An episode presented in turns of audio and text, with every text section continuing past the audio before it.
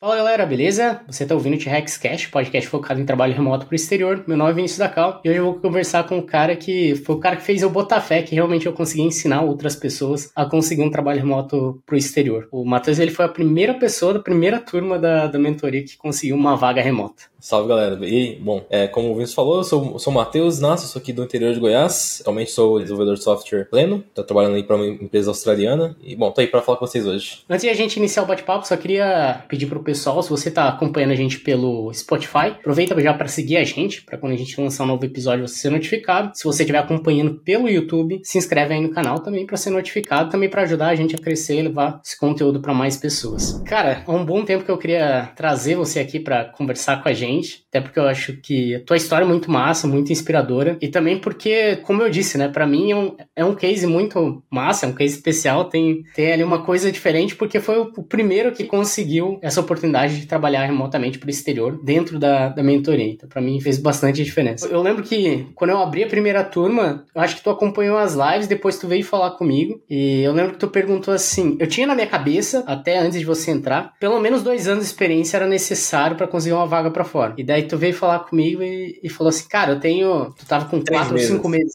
É, é, alguma coisa assim. Eu lembro que quando você conseguiu, acho que você tava fechando cinco meses e um mês ainda foi, em, foi mais ou menos em treinamento, né? Você tava dando aula sobre testes e tal. E daí tu veio falar comigo e eu ainda falei contigo: olha, vamos fazer assim. Se tu tá afim da, da mentoria, entra. Você tem tantos dias para acompanhar as aulas. E se tu vê que não funciona para ti, que o conteúdo não tá funcionando, pede o estorno do teu dinheiro e eu devolvo 100%. É, justamente para tu ver, né? E cara, putz, explodiu minha mente, assim, depois o, o resultado que isso deu. Eu pessoal conhecer melhor a tua história, né? Como é que tu decidiu entrar na área de, de programação? Qual foi o momento aí que você decidiu entrar nessa carreira? É uma história de vai e volta, digamos assim, porque eu sempre gostei de programação desde pequeno, assim, desde moleque eu sempre gostei. Com uns 12 anos de idade eu já mexia com desenvolver meus próprios jogos, assim. Não era com linguagem de programação, mas era com programação visual, visual scripting, assim, de conectar. Igual tem softwares aí que você faz script, tem o if else e tal, uma coisa assim. Então sempre gostei, né? Sempre, tipo assim, eu jogava e fazia meus scripts pros jogos, eu fazia script para tipo, abrir um aplicativo com um comando, coisas, tipo de coisa assim. Só que eu moro no interior de Goiás, e aqui na minha cidade é, é vaca e fazenda, não, não tem não tem nada de tecnologia aqui, tipo, a, a faculdade de ciência da computação, inclusive, ela foi surgir recentemente, mas não tinha muita vaga aqui para trabalhar como programador porque né, não é um polo de tecnologia assim. Acaba que programação é, é, é um trabalho muito, muito, muito específico, né? não é um, uma coisa que toda cidade precisa de ter programador, né? não é igual um médico, né? que um programador ele faz um software que ele serve em muitos outros lugares, você não precisa estar na, na cidade para servir de programador. Né? Diferente de um técnico, por exemplo. Então aqui não tinha muita vaga. E quando eu terminei a escola e fui para faculdade, eu não fui para programação, eu fui para engenharia civil, porque segundo as minhas pesquisas na época era o que estava mais em alta, assim, de exatas, que era o que eu preferia. E então fui para engenharia civil. Eu fiquei um tempo na engenharia civil e tal, não estava gostando muito. E mais ou menos em 2019 eu estava dando aulas já particulares, é, de física e tal. Isso depois de uns quatro anos de faculdade, quase cinco, estava quase formando. E eu não, eu não me identificava nada, não tinha aprendido nada direito, não gostava da faculdade. Aí eu abandonei a faculdade. Eu não tranquei, eu abandonei, eu parei de ir e assim, queimei a ponte, eu larguei mão. E eu fui resolvi fazer jogos. Falei assim, vou fazer jogo. É o que eu gosto, é esse aí, tamo juntos. E eu vou continuar dando aula. A engenharia civil tinha. tava, tava em queda nessa época, tipo, tava em ascensão quando eu entrei, aí começou a cair. E aí foi meio que a, a gota d'água. Eu via colegas meus se formando e virando professores. Eu já era professor. Não tinha porquê eu, eu largar as coisas que eu tava fazendo para fazer, tipo, estágio e tal, para voltar a ser professor depois, né? Então aí falei, ah, vamos nessa. E eu larguei a faculdade em 2019, né? Tipo assim, agosto de 2019. É, agosto, setembro de 2019. Em 2020 veio a pandemia. Né? Aí a pandemia fez eu perder meu emprego, porque eu era professor particular e as escolas fecharam, então perdi o emprego. E o meu, o, o meu brother que tava comigo no projeto de, de que a gente tava tentando fazer, tipo, uma startup, acabou, acabou virando uma startup na época. O pai dele ficou muito mal, muito mal de Covid, então ele não tinha psicológico para fazer no projeto, né? O projeto que eu larguei a faculdade para tocar foi pago abaixo e eu perdi o emprego que eu tinha. E eu tinha largado a faculdade, não tinha, como voltar, não tinha trancado, tinha largado. Então fiquei sem nada para fazer, fiquei, putz, e agora na minha vida? 2020 acabou tudo. Tudo que, tipo assim, do nada eu tava com uma renda de 300 reais por mês, que era o, o auxílio emergencial. Então só tinha isso, que era minha, era minha renda. Eu fiquei um tempo meio, meio na bad, porque, pô, tomei uma decisão e acabou, tinha acabado dando errado na época. Aí no final de 2020, eu comecei uma startup com, com, com os amigos. É, ninguém tinha muita experiência, então, tipo, a gente sabia que não, a grande chance de não dar em nada, mas a gente tentou de toda forma. Tava todo mundo sem nada pra fazer, então a gente foi tentar fazer um, alguma coisa acontecer. Voltei da universidade de programação, dessa vez voltado pra web, né? Porque eu tinha estudado um pouco de programação para jogos, aí depois eu tenho um pouquinho pra web por causa dessa startup. E nessa época, um amigo meu ouviu no, no podcast do Flow sobre a Tribe, que é a escola de, de, programação, e ele falou assim, pô, tem muito a ver com você. Aí ele me, me mandou o link. E aí, tipo assim, eu dei mais atenção pro link porque o meu amigo tinha me mandado. Porque se eu tivesse visto a propaganda por mim mesmo, eu não teria achado da hora. Eu teria falado, ah, sei lá, parece estranho. Mas como ele me mandou, eu dei atenção, aí foi, achei legal, aí eu resolvi entrar na Tribe. Isso 2020, final de 2020 para 2021 ali. Então aí foi nessa época que eu continuei estudando por conta própria, programação, vendo curso da Udemy, vendo documentação e tal. Aí eu entrei na Tribe. Na Tribe, como eu já tinha experiência, eu já tinha uh, essa bagagem de programação, deu pra eu, eu ajudar bastante, bastante colega, fazer tipo muitos contatos lá assim e tal. Então eu acabei meio que virando uma referência na turma, né? Porque eu já, eu já entrei com experiência, então eu consegui usar essa experiência e a experiência de, de professor para ajudar a galera, então eu consegui é, meio que fazer um nome dentro da turma. Aí em junho eu entrei como Summer, que é tipo para ajudar a fazer conteúdo uh, pro course. Eu fiz um, algumas coisas de teste, foi o que você mencionou no começo do podcast. Tava auxiliando a produzir conteúdo para testes, é, basicamente. E aí, em julho, um brother que eu conheci na Tribe, ele já era designer antes de entrar na, na, Tribe. E aí ele conseguiu uma vaga de designer no Flow, que foi o negócio que, que fechou o ciclo. E aí ele me indicou pra, pra desenvolvedor no Flow. Aí, tipo, foi doideira, porque eu, eu conheci a Tribe devido ao Flow e devido à Tribe eu entrei no Flow como desenvolvedor. Fechou esse ciclo doido aí.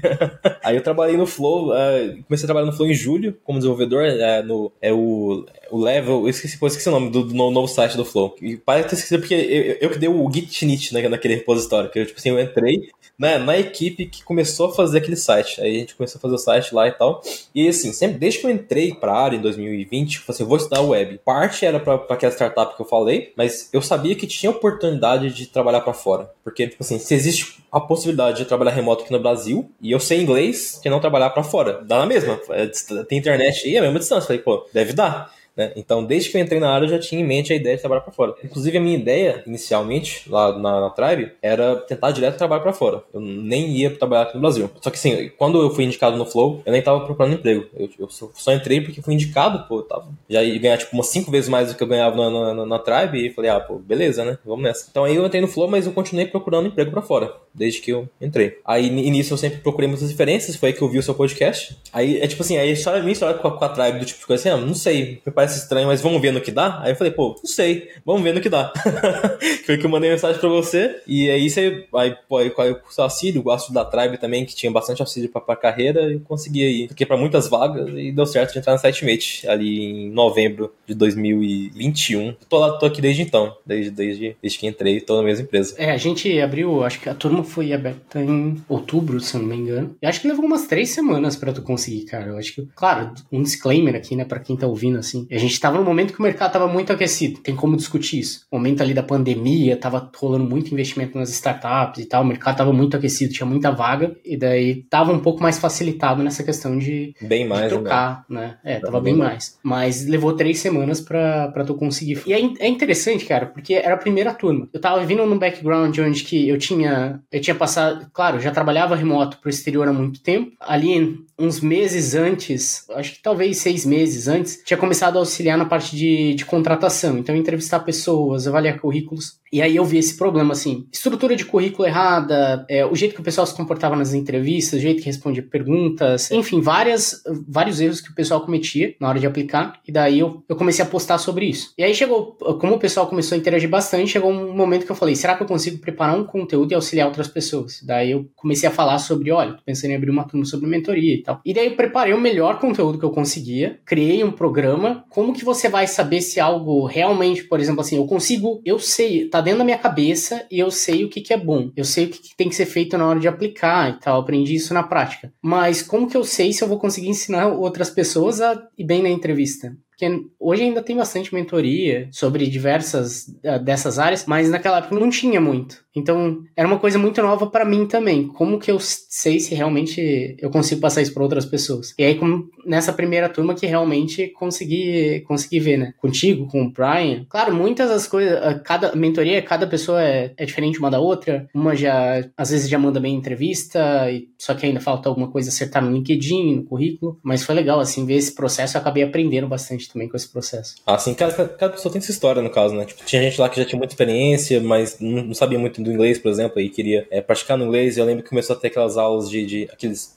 bate-papos em inglês para poder é, é, praticar também. É, é, realmente, ainda entra isso. Cada pessoa tem a sua história. Como é que você coloca isso no currículo? Porque tem essa barreira, né? Às vezes a pessoa tem conhecimento e consegue fazer as coisas. Consegue pegar um sistema e ir lá e desenvolver. Mas como é que você coloca isso no currículo? Como no teu caso, só tinha quatro, cinco meses de experiência. Como é que você coloca isso num currículo para ser chamado para uma entrevista, pelo menos? Porque o que muitas vezes acontece é que você coloca ali no currículo só uma experiência na área, o pessoal nunca te chama para uma vaga, que, mesmo que for para júnior pro exterior. Às vezes o pessoal não chama. E por isso que eu acabei aprendendo também. A gente trabalhou junto, a gente foi evoluindo ali. Essa parte de currículo e de. Enfim, foi muito legal que, que deu certo. É bacana isso. Eu acho que uma das coisas muito importantes para colocar no, no, no, currículo, assim, para poder chamar atenção, principalmente quando você não tem muita experiência, é bem o que você, a gente estava conversando um, um, um, outro momento sobre ter essa, essa, ligação com a vaga em si. Tipo assim, tentar identificar o que, que a empresa está querendo, meio que mostrar que você consegue fazer aquilo bem específico. Porque quem tá lendo, se não for uma empresa gigantesca, tipo assim, não for passar direto num, num software de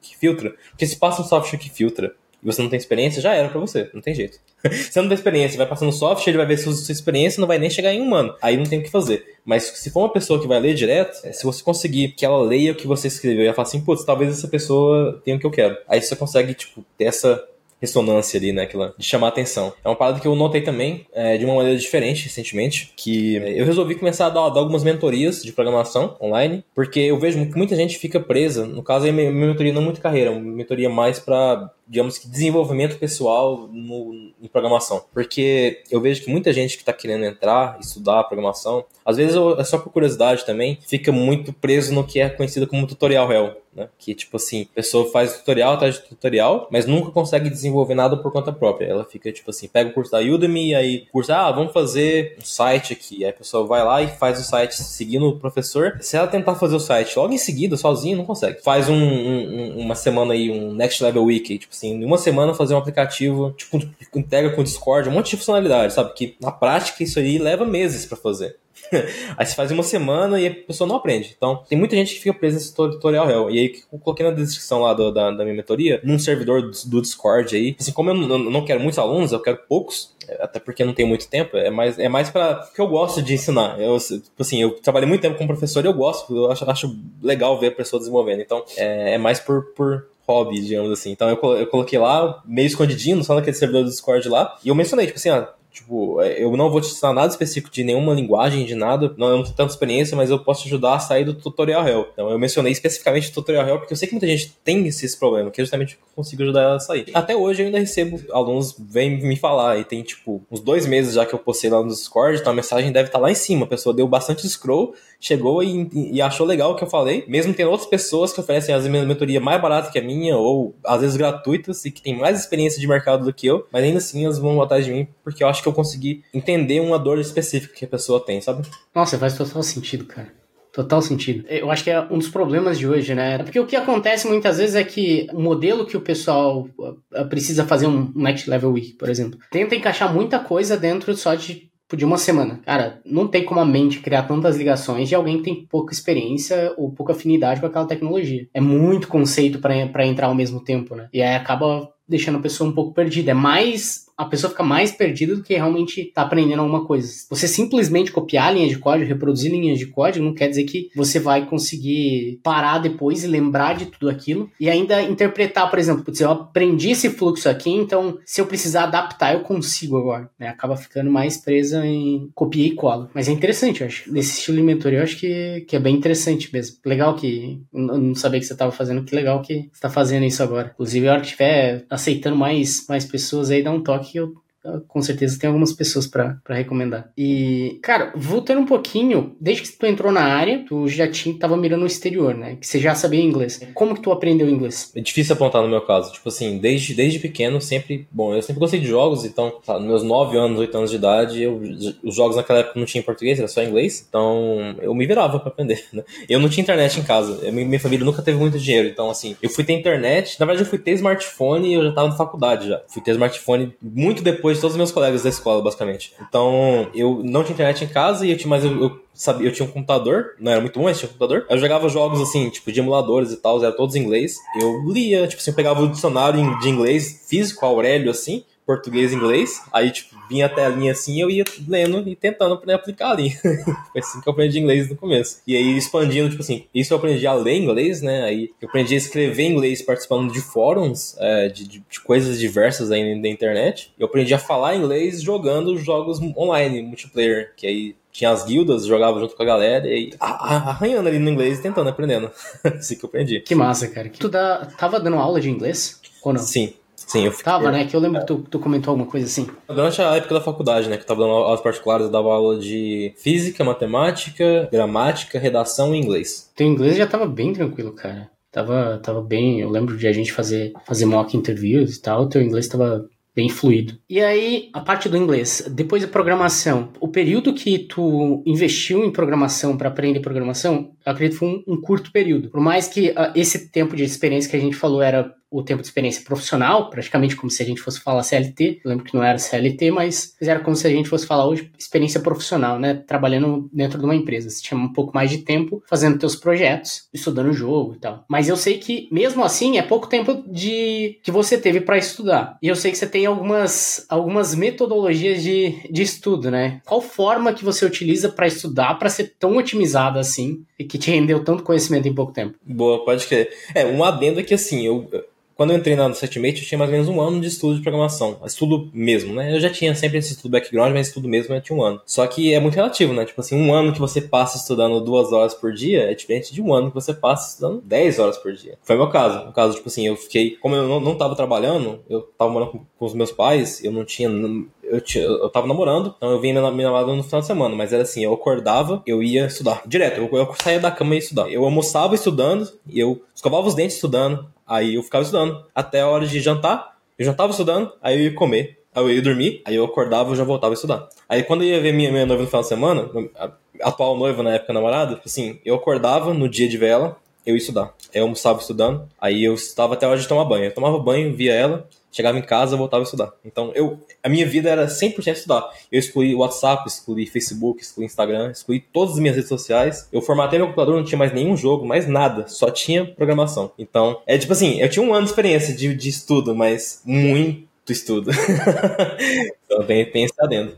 Mas o que, que era esse estudar? Porque existem várias formas de estudar. Se tu puder dar mais exemplos, assim, especificar mais ou menos o, o teu método que tu seguir? Sim, é importante mesmo, porque eu, inclusive essa é uma das coisas que eu mais falo quando eu vou falar, fazer as mentorias de programação, que é uma das coisas que eu mais estudei, inclusive, eu já li vários livros sobre, sobre método de aprendizado. É, eu acho sempre engraçado falar assim, ah, tem dois tipos de aprendizado, tem três tipos de pessoa, porque nunca é três tipos, né? Não existem só dois tipos de aprendizado, mas assim, nessa classificação, existe uma maneira de você ver que você consegue separar dois aspectos, assim, de, de aprender, que seria aprender de maneira passiva e aprender de maneira ativa, né? Aprender de maneira passiva é o que você tenta absorver conhecimento que outra pessoa já formou e, e, tipo assim, se estruturou, e ela vai te passar e você vai absorver. Como praticamente tudo que a gente vê, faculdade, escola, o professor vai lá, fala, você escuta e aí você tenta reproduzir ali, faz um exercício, uma coisa assim. Isso, é, isso é o aprendizado passivo. Você está meio que absorvendo de maneira passiva, assim. É por osmose o conhecimento. Existe um aprendizado ativo, que é aquele que você mesmo tem que formar as suas conexões, assim. Você mesmo tem que ir lá e bater e achar como fazer aquilo por conta própria, que é muito diferente. E é um processo mais lento, porque você mesmo está tendo que ir atrás do conhecimento. Então tem essas duas maneiras. E pelo que eu já li sobre, e estudos que eu já vi, pela minha experiência, o aprendizado ativo ele é muito mais eficaz para for, formar profundidade de conhecimento. E o aprendizado passivo ele é mais eficaz para formar amplitude de, de, conhecimento. Então cada um deles tem o seu lugar. Tipo assim, você tem que ter os dois. Por quê?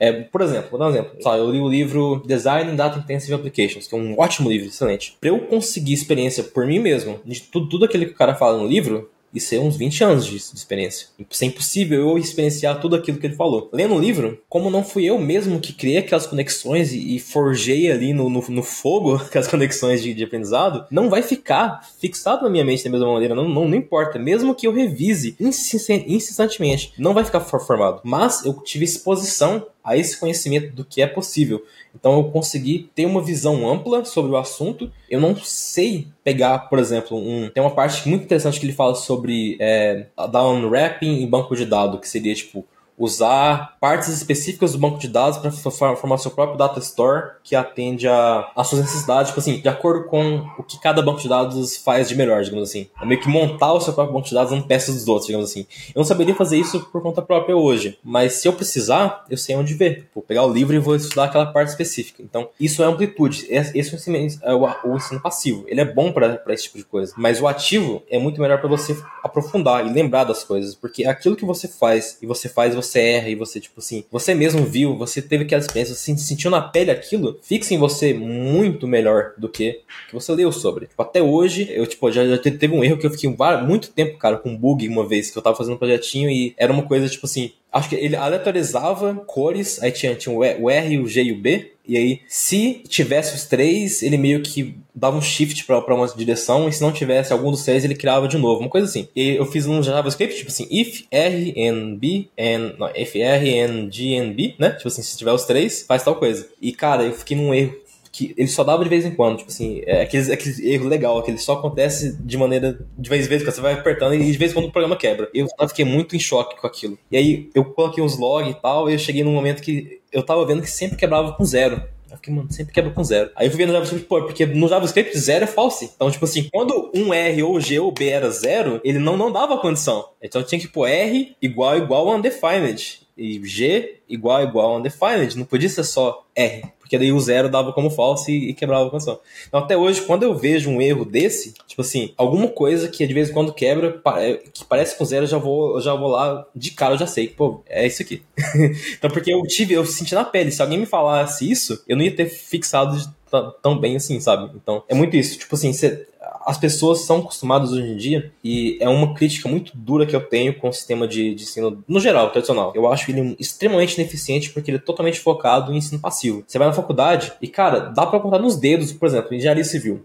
Que, que eu tenho experiência sobre. Pegar uma pessoa que acabou de formar e se perguntar para ela qualquer coisa de cálculo, muito difícil ela saber. Tipo assim, talvez o cálculo não sabe. Você pega, pega uma EDO avançada, muito dificilmente a pessoa vai saber fazer, porque ela não aprendeu direito ela viu de maneira passiva. Então, eu tenho essa crítica muito grande ao ensino tradicional. Eu acho que para você aprender, você tem que fazer. Pra, se você quiser aprender uma coisa de verdade, você tem que ir lá e tentar fazer. E a gente tem uma vantagem muito grande na programação, porque a gente tem essa possibilidade de aprender com os erros sem ter grandes consequências. Na programação você pode, cara, o máximo, o máximo que você vai fazer vai ser você ter que reiniciar o seu computador, talvez formatar o seu computador, talvez. Olha lá, se você errar muito feio, você vai ter que formatar o seu computador, só isso. Você não perdeu nada de dinheiro, ninguém se machucou, nada do tipo. É diferente de um cirurgião, por exemplo. O cirurgião não pode aprender a fazer cirurgia errando na cirurgia, porque cada vez que ele erra, uma pessoa se ferra muito. Então, a gente na programação tem essa bênção que acaba sendo, de certa forma, uma maldição também porque, tipo assim, a gente tem isso, então a gente consegue na programação aprender a programar muito mais rápido e muito mais eficientemente do que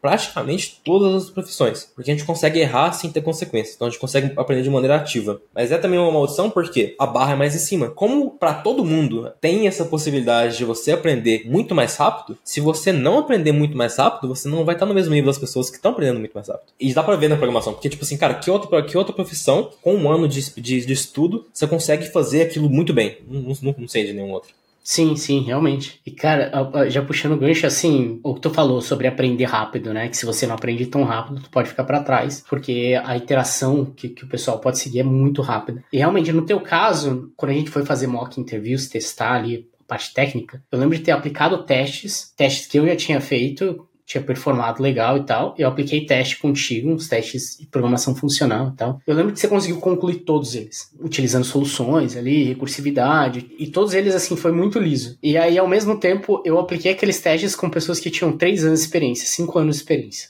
E as pessoas conseguiram fazer no máximo o primeiro teste. Eu separei, eu acho que uns 4 ou 5 testes para ti, tu fez os 5. E daí, pessoa com mais tempo de experiência que tu, experiência profissional, às vezes não passava do primeiro teste. Então, olha a diferença. Até por isso que eu, que eu queria que tu falasse mais, e, tu, e foi perfeito essa maneira que tu, tu explicou, sobre a tua metodologia de de aprendizado, né? Como é que tu, tu aprende, porque eu acho que, que é muito eficaz. Eu, eu comprovei ali, colocando a prova, fazendo os testes ali, realmente, cara, é, é eficaz. A tua performance durante o, os testes foi muito boa. Não sei se eu comentei isso contigo, mas enfim, agora tá, tô comentando. É, não tinha comentado sobre. É, bacana, não, bacana de saber. Foi, foi bem fora da curva, assim, quando a gente fez, aplicou os testes. Inclusive, eu não sei se a Tribe também colabora com isso, porque teve outras pessoas que veio da Tribe também que performou bem nos testes similares. De certa forma, sim, sabe? Por quê? Porque a Tribe é. Bom, a Tribe, cara, hoje, é disclaimer, né? A Tribe hoje tá com muitos problemas de, de relações públicas, digamos assim. Mas, bom, eu, eu acho que eles lidaram mal com a crise da tecnologia que teve, porque bom, é uma escola de programação para as pessoas entrarem no mercado e o mercado fechou ficou difícil mais as pessoas entrarem e aí apertou todo lado, né? Então, tipo assim, eu acho que eles não souberam andar muito bem com essa, essa crise que teve. Mas, assim, a Tribe é muito focada na metodologia ativa de, de aprendizagem. Tipo assim, é, o objetivo, você vai fazer projetos para aprender. Então, ao longo do curso, você faz, tipo assim, 40 projetos. Eu, é uma coisa que eu já fazia por conta própria antes da Tribe, mas que muita gente não, não sabia fazer antes e que aprendeu na Tribe. Então, acho que eu vejo no mercado, tipo assim, tipo, eu tenho, tenho colegas na minha empresa que eu, eu, recomendei pessoas na Tribe, atualmente tem cinco pessoas da Tribe na, na, na, minha empresa. E, tipo assim, todos eles deram muito bem nos testes. Saíram muito bem. E, e tipo assim, é, conseguindo promoção, igual uma colega minha entrou como associate, que é antes de júnior, né? Tipo assim, ela tava para ser promovida pra, pra plena na empresa anterior dela aqui no Brasil. Mas ela entrou na SiteMate como associate, que é antes de júnior. E aí, tipo, em seis meses ela subiu pra júnior já. Não é uma coisa que funciona só pra mim, aprendizagem ativa. É uma parada que, assim, cara, é, é assim que se faz pra aprender. É, não mais em programação, né, cara? Não mais programação. É, tipo, não é uma coisa que, ah, eu li num livro, li e tô reproduzindo palavras. Programação é, é exatamente isso. Digamos que você tem uma memória muito boa. Aí tu vai lá e lê um livro, tu estuda um conceito, sei lá, alguma coisa sobre filosofia e tal. E aí você vai para conversar com alguém e você começa a reproduzir as palavras que você leu no livro. Foi reproduzir a mesma linha de pensamento e tal. Quando a gente vem para programação, ah, você aprendeu a fazer o, o site, o clone do Netflix. Aí chega para fazer um teste, o teste não vai ser reproduz o teste, o site do Netflix. O teste vai ser uma outra coisa, vai cair um problema ali na hora, aleatório, e você tem que criar as conexões e bolar a sua, com base em tudo que você sabe até agora, você tem que criar a sua solução. Pode ser que se você tiver gastado muito tempo em Lit Code, investido muito tempo em Lit Code, em HackerRank, talvez o problema seja parecido com alguns que você já viu, ou pode até ser igual, quem sabe, numa dessas, mas a grande chance é que vai cair um problema que tu nunca viu na vida e você vai precisar utilizar todo esse conhecimento, criar uma solução tua ali na hora. Não vai ter como reproduzir simplesmente o que viu no tutorial, porque não vai funcionar. Então, realmente, a... depois que você faz esse processo de ter testado várias coisas, criado sua própria solução, chegado numa solução sozinho, já vai estar muito mais acostumado a enfrentar esse tipo de desafio, né? Sim, com certeza, cara. E, assim, para pensar uma coisa que eu, eu sempre filosofei sobre, que é tipo assim, a nossa profissão de programador, eu, eu gosto mais do termo engenheiro de software porque o objetivo que a gente tem que fazer é solucionar um problema usando software. E aí, a principal habilidade, eu diria, é a habilidade de conseguir quebrar um problema grande em problemas menores. Porque no fim do dia, você não, não vai solucionar um problema por completo. Você nunca vai. Porque situação por completo seria pegar ali os bits e conectar o fio ali um no outro. Você não vai fazer isso. Não tem por que você fazer. Que isso está resolvido já. O problema é que está resolvido, não tem por que você resolver de novo. então, igual, você usa uma linguagem de programação que ela já abstrai um monte de coisa para você. Faz uma, uma, divisão ali. Divisão não é simples de fazer com bit. É, mas ali você faz barrinha, dividiu, acabou, né? Então, tem muita coisa que está resolvido já. Igual banco de dados, está resolvido já. Você pode, em alguns casos específicos, precisar fazer uma solução personalizado, igual eu falei sobre, sobre dar uma wrap no banco de dados. Mas normalmente só escolhe um ali e normalmente a escolha importa muito menos do que as pessoas acham, inclusive.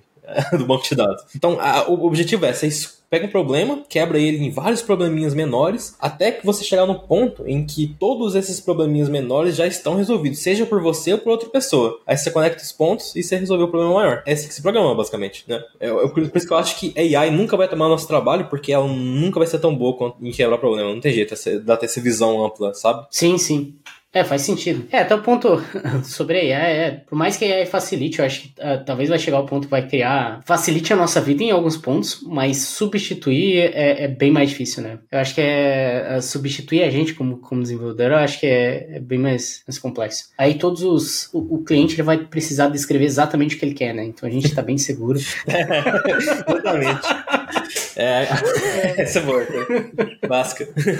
É, exatamente, cara. A gente tá seguro por, por mais alguns anos. A não ser que eles colocam o, o cliente vire AI, né, cara? Aí, aí vira o cliente, aí. Aí vai saber descrever muito bem o problema pra, pra gente resolver. é, exatamente. É, seria uma boa. Colocar AI pra, pra escrever os tickets. Olha só, cara. Aí sim. Tá, aí agora a gente tá, tá conversando em outro nível. É, uma parada sobre AI legal é que, tipo, eu acho uma ferramenta muito útil, cara. Principalmente para aprendizado. Eu acho muito útil para aprender. Hoje, com o acesso a um chat GPT, porra, facilita muito aprender, cara. Mas se você souber usar ele do jeito certo. As pessoas muito. Ah, eu vejo muita gente, é, tipo assim, criticando que, ah, não dá resposta correta, mas essa não é a mentalidade de se ver, de se ver respostas. Porque, assim, quando você vê uma resposta no Stack Overflow, por exemplo, você também não pode aceitar aquela resposta como verdade absoluta. Tudo que você vê outras pessoas falando, você não pode falar assim, ah, beleza, então é isso. Não existe resposta que é 100% correta e absoluta. Você tem que sempre que ver uma resposta e pensar sobre ela. O objetivo não é pegar a resposta pronta e pôr seu problema, é você pensar sobre ela. Não tem problema o ChatGPT não dar a resposta correta. Ela vai te dar uma resposta que é provável, porque no fim do dia, ChatGPT é basicamente uma máquina de probabilidade, então ela vai te dar uma coisa que é provável. Então você tem que olhar para aquilo como uma coisa que é provável. Você vai olhar, é provável, mas será que é mesmo? Será que dá certo no meu caso? Quando você tem essa mentalidade de que, beleza, não precisa ter uma resposta é, 100% correta, porque eu pego essa e avanço até ser o que eu quero, passa a ser muito mais útil. E, tipo assim, muitas pessoas fazem a pergunta errada quando tá aprendendo.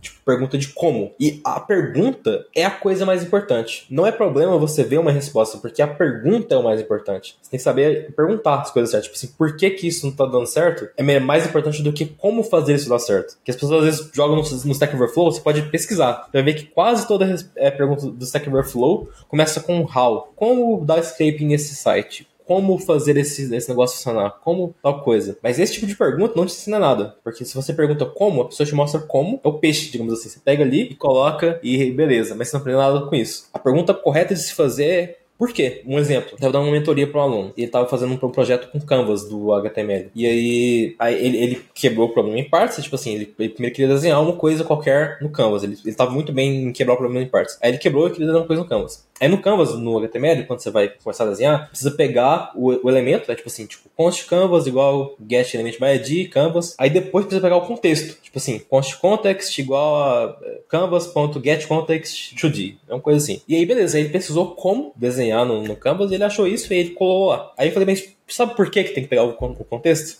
Aí ele deu uma travada, tipo assim, não sei por quê. Aí eu falei, não, então é isso que você tem que saber, isso que você tem que tentar descobrir. Por quê? Tipo assim, por que, que você não pode só pegar o elemento do canvas e desenhar nele direto? Por que, que você precisa pegar o contexto? Então entender o porquê do por trás de que você está fazendo é o que permite fazer o que você falou lá atrás, de você pegar as partes e criar uma solução única. E se você sabe como, é muito específico. Agora, o porquê, você entende como é que aquela pecinha encaixa em outros lugares e você consegue fazer essas conexões únicas assim. Sim, é uma, uma reflexão bem interessante, cara. Voltando um pouco no teu processo seletivo, como é que foi, desde que tu entrou ali, ali na mentoria, que tu decidiu começar a aplicar, tu aplicou para várias vagas? Tu lembra mais ou menos quantos lugares tu, tu aplicou? Acho que umas 15 vagas, provavelmente.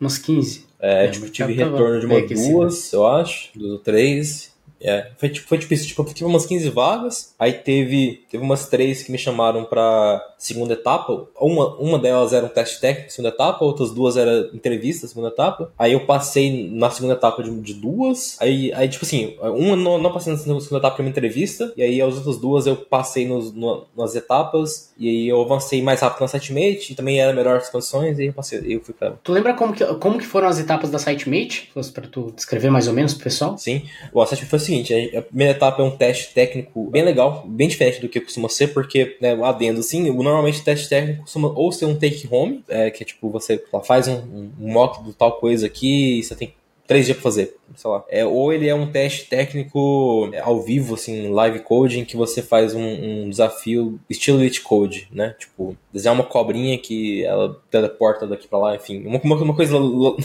de Elite Code, assim, é, é, que tem essas coisas de algoritmo que você tem que, sei lá, implementar uma árvore ali e tal. Da SiteMate foi diferente, foi algo bem que algo entre, digamos assim. Era um teste técnico que você escolhia uma data para você fazer, mas não era live coding. Você receberia, você recebe um e-mail com as instruções. Aí a partir do momento que você abre, você tem tipo duas horas para fazer o teste. Então não é um take home que vai te levar a final semana inteira ou duas semanas pra fazer. Você tem duas horas pra fazer o teste. É sempre focado em resolver algum problema sem biblioteca nenhuma, normalmente. Ou sem biblioteca nenhuma, ou você usa o que você quiser também. Tipo assim, se você quiser fazer C Sharp, C++, use o que você quiser, faz que funcionar, basicamente. Aí, é, no meu caso, era uma era para fazer com HTML, JavaScript, CSS puro, uma, uma modal reutilizável, assim, tipo, faz uma modal reutilizável, basicamente. Esse era o teste. Tem alguns testes que, que a gente aplicou de, tipo, é, fazer uma, um aplicativo mobile, aí, tipo, não vinha nada, tipo, zero. Só requerimento. Faz o aplicativo mobile que faz tal coisa, por exemplo. Saber como é que a pessoa se resolve esse problema, sabe? Aí teste técnico, aí depois do teste técnico foi uma entrevista, que ela foi entre técnica e de carreira também. Teve um pouco dos dois, assim, algumas perguntas técnicas, outras de, de mais tipo de de carreira mesmo. Não teve nenhuma daquelas perguntas de, de que animal você seria, esse tipo de coisa assim. Imite uma galinha. É, imite uma galinha. e aí depois dessa teve uma terceira etapa que foi tam, meio que um teste técnico também, junto com uma entrevista que foi tipo um pair programming. Aí era a ideia era para ser um pair programming mesmo, não era muito live coding, era tipo assim, a ideia era eu ir resolvendo um probleminha enquanto eu ia falando o que eu tava pensando sobre o problema, meio que a linha de raciocínio para resolver aquele problema e em pair programming. Então, aí aí junto com isso algumas perguntas diferentes também. Aí depois disso, aí foi, aí acabou. Aí foram essas três etapas. Nesse pair programming, a pessoa também te auxiliou na solução? E, sim, é. A pessoa também, também tipo assim, ajuda a a, a resolver também. A ideia é, tipo assim, uh, é porque é bem aquela filosofia que eu falei, de que, tipo, a pergunta é o mais importante, a resposta não importa tanto. Então, se você não sabe como, sei lá, como é que eu pego um elemento no HTML, não, interessa, você acha em dois segundos no Google, né? Agora, você saber que você, que você tem que pegar esse elemento, aí isso que importa. Então, o auxílio que, que a gente dá nesse programming é sempre, a gente pode fornecer respostas, mas a gente quer saber se você faz as perguntas corretas, basicamente. Interessante. Bem interessante, cara. É, faz todo sentido é saber o que perguntar e, saber qual que é o caminho é muito melhor do que você ter decorado todos os métodos. Ou saber que alguma coisa existe é melhor do que saber exatamente que tipo, ter ela decorada, né? Exatamente. Pô, tem, tem licença aí, pô, tem, tem o Copilot, né? é, cara, Copilot é o sonho, cara. Eu utilizo ali, putz, é um, um na roda, cara. Principalmente para trabalho mecânico é Maravilhoso. E aí, como é que como é que tá essa experiência, assim? Voltando um pouco a falar mais sobre o, o trabalho pro exterior, como é que foi teu... Vamos começar falando, como é que foi o teu processo de onboarding na empresa? Bom, é legal, porque assim, a Setmate é uma empresa que cresceu muito desde, desde que eu entrei. Tipo assim, eu entrei, a equipe de engenharia devia ter umas 10 pessoas, 15 pessoas, por aí. Hoje tem tipo 60. Um, é, é, cresceu muito desde que eu entrei. Eu fui o segundo teste, digamos assim, de onboarding do nosso onboarding atual. Né? O onboarding estava evoluindo conforme eu, eu, entrei, é, eu fui a segunda pessoa a participar do onboarding, o primeiro do time de engenharia. Aí foi um onboarding que foi tipo assim: é, é tipo um mini curso sobre o produto que, que eu ia trabalhar sobre. Com, né? Então a gente tem um produto que nosso produto principal chama Dash Pivot, que é tipo um gira para pessoas que não são tão tecnicamente uh, uh, habilidosas. É tipo um gira para trabalhar com obra, trabalhar com é, empreiteiras, tipo, é, assim, para esse tipo de mercado. Meio que gira com Confluence. Um Google Docs também. É, é meio que para fazer esse, tipo de, esse processo manual, assim, que muitas empresas fazem no papel, fazer digital. Só para contextualizar o pessoal, desculpa. O SiteMate, o site vem da, do termo, porque daí parece um website, mas vem do termo, de, é tipo de canteiro de obras, né?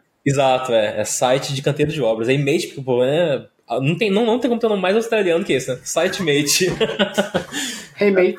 É, exatamente. Então, foi tipo um mini curso sobre o produto. Então, que eu achei muito legal, que não, não era muito é, relacionado a, tipo... É, era muito pouco focado em tecnologia, era focado no produto. Tipo assim, esse é o que a gente faz. E aí falava sobre o produto também colocava a gente pra, pra coloca, né? Porque é o mesmo onboard hoje, só melhorado coloca o, a pessoa que tá entrando pra mexer no produto. Tipo assim, ah, tem que fazer tal coisa. É, tipo, dá uma parte ali pronta, tem que fazer tal coisa no, no, produto, sabe? Meio que usando o produto mesmo. E aí tem uma parte também lá que foi tipo de fazer um ticket. É, é tinha três etapas do onboarding. E na segunda etapa começou a meio que pôr a mão na massa. Aí era uma parada tipo de, ah, pegar um ticket aqui, é, faz pair programming com algum colega, sabe? Marca um colega no, no, no Slack e chama pra fazer o pair programming, por exemplo. É, tipo assim, esses tickets é, são tickets que não requer tanto contexto do produto. A gente, conforme a gente vai trabalhando no, no, no software, a gente faz isso até hoje, inclusive, quando a gente vê algum, alguma coisa que tem que ser feita. É uma coisa que vai trazer valor, mas não é, não é urgente e não requer tanto o contexto do produto. Ela não necessariamente é uma tarefa fácil em termos de complexidade, mas ela requer pouco contexto do produto para fazer. Aí a gente não faz e marca ele como um ticket bom para novas, novas pessoas da, da, empresa. Então a gente deixa ele lá guardadinho. Quando uma pessoa for entrar, já tem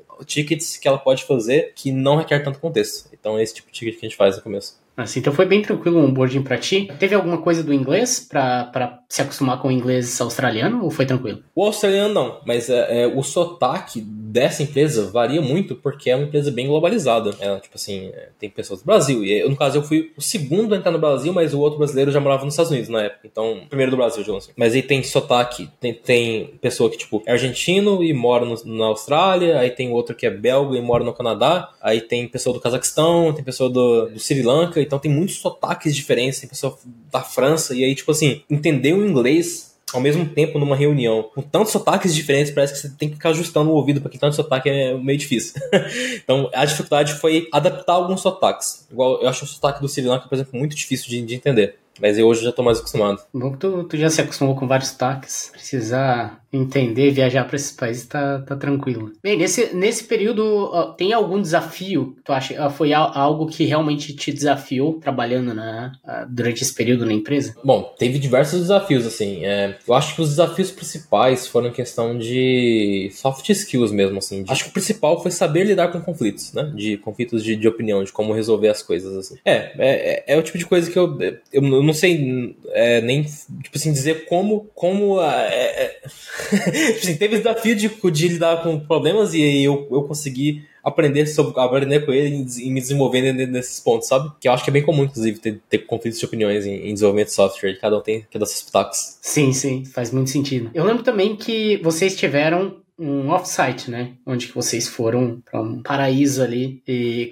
como é que foi isso? Quanto tempo você estava na empresa? Tinha mais ou menos um ano que estava na empresa, porque foi em novembro do ano passado. Não, mentira, foi em agosto do ano passado. Tinha menos de um ano.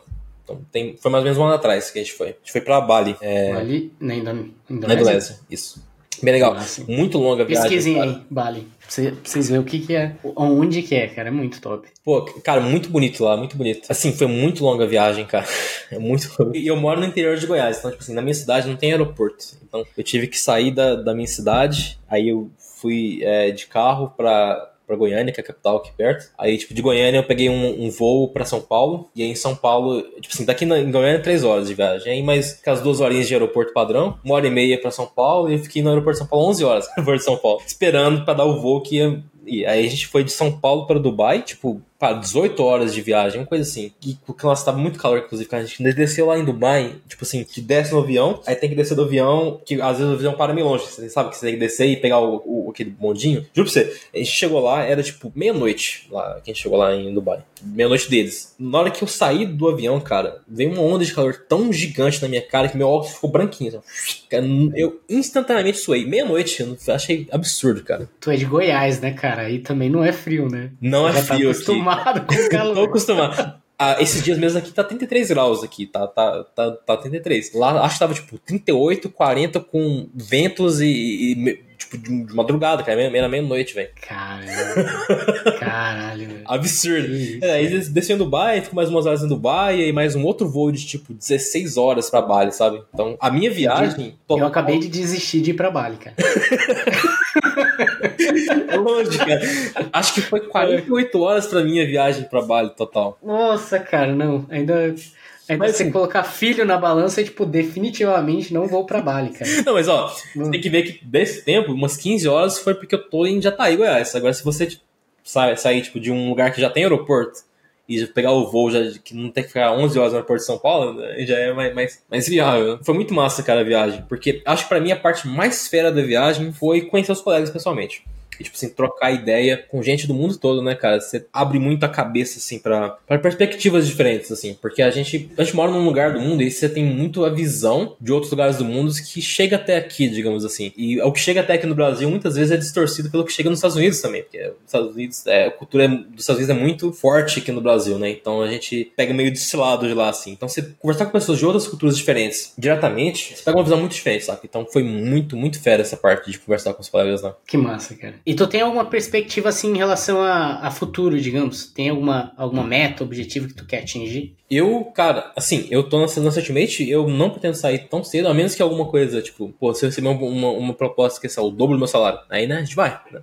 Mas, assim, é, é, fora propostas bem absurdas desse tipo, assim, é, eu quero continuar crescendo Ultimate, uma empresa muito bacana, e eu tô trabalhando com desenvolvimento de jogos agora. Eu voltei pra minha ideia de jogos, que eu sempre gostei, né, então no, no, na minha, no meu tempo uh, lateral, eu tô desenvolvendo jogos com alguns amigos aí. É, o sonho é dar certo, né? Tipo assim, a chance é baixa, porque a indústria de jogos é muito fechada, mas se der certo, ótimo. Eu sempre curti a ideia de, de mexer também com, com desenvolvimento, mas sempre que eu começo a estudar, parece que, que não, não anda. Aí eu volto, tá, tipo, tá tão mais fácil agora, na minha cabeça já tudo tudo formado, como que desenvolve software e tal. Sempre acabo recorrendo na parte de mexer com alguma coisa com desenvolvimento de software. Mas que massa, cara. Eu tô mexendo e com toda a tua habilidade, tenho, tenho certeza que alguma coisa massa aí vai, vai sair aí à frente. Tá, sim, cara. A gente tá até animado, a gente tá fazendo um. A gente tá fazendo o nosso primeiro jogo agora. Aí, tipo assim, já, já recebi uma música que a gente contratou uma compositora no Fiverr, sabe? É, é freelancer. Aí chegou a primeira música pra gente já dar aquela animada. Oh, que massa, cara, que massa. E gráfico, quem que tá mexendo com, a parte de gráfico? Eu que tô fazendo. O, o, o, tu que tá fazendo? Sim. Então acaba que eu tô codando menos, na verdade. É interessante, cara. Tu que tá mexendo com a parte de gráfico é 2D ou 3D? 3D. É. 3D? 3D. Nossa, tô fazendo modelagem lá e, e mexendo Pô, com shader e tal. São desafios bem é. diferentes, cara, inclusive. É... Multifuncional, né? O cara tá aprendendo, tem várias habilidades. É, desenhar também é uma coisa que eu sempre fiz também, desde pequeno. Então é, não, não é uma coisa nova pra mim. É, tô que massa. expandindo. É, é, tem um range aí de habilidades enorme, né? Ah, cara, agora música não sei nada. Música sou música não... absolutamente horrível. Só se ouvir. Não, mas é, é, assim mesmo, cara. Eu, eu, tentei aprender a tocar violão, sei lá, sei alguns acordes, mas também não, não sai, cara. música, música tem ritmo, tem um monte de coisa, né? Não é só você aprender a tocar ali, tem, tem várias coisas. Mas que massa, a gente já tá chegando perto do fim também, tem que te liberar, né? Só pessoal, contextualizar o pessoal. É sábado à noite, cara. E o, o Matheus se disponibilizou pra parar aqui, trocar ideia com a gente, conversar, pra compartilhar essa experiência dele, toda essa história que eu, que eu acredito que vai servir de inspiração para muitas pessoas, né? Se alguém quiser te encontrar aí nas redes sociais, trocar uma ideia contigo, onde que o pessoal pode se comunicar contigo? Bota no LinkedIn, eu acho que é, é o lugar mais fácil de me encontrar aí. É, você pode colocar meu LinkedIn na descrição se você quiser. Beleza, eu coloco ali na, na descrição então. O, o LinkedIn do, do Matheus, e daí fiquem à vontade lá para adicionar ele construir um pouco de networking com, com o pessoal que está trabalhando pro exterior. Cara, você tem uma recomendação para passar pro pessoal, o pessoal que está buscando essa mesma trajetória e está buscando uma primeira oportunidade remota pro exterior? É, você diz assim, pessoa que está tipo, no começo também de carreira ou... É, vamos, vamos pegar o mesmo case aí, que tá, tá nesse início de carreira e tem vontade de trabalhar pro exterior. Uma coisa importante, eu acho que é não tentar ir direto para fora, eu, eu tava tentando, mas é muito difícil, é, e eu acho que vai ser cada vez mais difícil. Essa primeira triagem que faz no currículo, você ter zero experiência é muito, é uma coisa muito fatal, assim, que assim, a pessoa olhou a experiência e corta. Então, conseguir um emprego aqui no Brasil primeiro é sempre um, um, grande, uma grande vantagem. E continuar estudando, tentar focar em alguma coisa específica, ter algum diferencial, sabe? Se você conseguir, sei lá, pegar uma coisa que, nem, que quase ninguém mexe e pode ser diferencial para uma empresa, sei lá, acessibilidade. Pegar para falar, ah, você é muito bom em CSS. Você sabe fazer CSS muito bem feito, por exemplo, assim, é, organizadinho. Você é muito bom em code. Então, ter uma coisa específica que você consegue oferecer de diferencial. Ainda mais agora que o mercado está fechado, eu acho que é um, um ponto interessante. É, uma ótima recomendação. Muito obrigado, Matheus, por disponibilizar teu tempo, conversar aqui com a gente. Foi muito massa conversar contigo. É sempre muito legal voltar, a gente parar aqui um tempo e, e trocar ideia, conhecer um pouco mais mais, mais a tua trajetória. Cada vez que a gente conversa, acabo conhecendo um pouco mais. E legal acompanhar e ver que a tua evolução aí nessa carreira internacional. Obrigado, cara, por participar aqui com a gente. Tamo junto, Vinícius. Sempre eu falar contigo, cara. Pessoal, lembrando, se vocês no LinkedIn, vocês podem ficar à vontade para me adicionar, tá? Lá no LinkedIn Vinícius da Cal. Também a gente tá postando conteúdo lá no Instagram, que é o viniciusdacal.remoto. Como último recado também, não sei se vocês já acompanharam, a gente tá com uma plataforma que é o T-Rex Jobs. A gente tá coletando vagas de diversos lugares, centralizando e classificando já as que aceitam do Brasil. No momento, até o momento, a gente está apenas com um plano beta privado, mas vocês podem entrar lá que é o trjobs.com.br, dar uma olhada na plataforma, ver se faz é, sentido para vocês e qualquer dúvida que vocês tiverem, pode também ficar à vontade para trocar ideia comigo ali no LinkedIn, beleza? Obrigado por ter ouvido até aqui e a gente se vê no próximo episódio.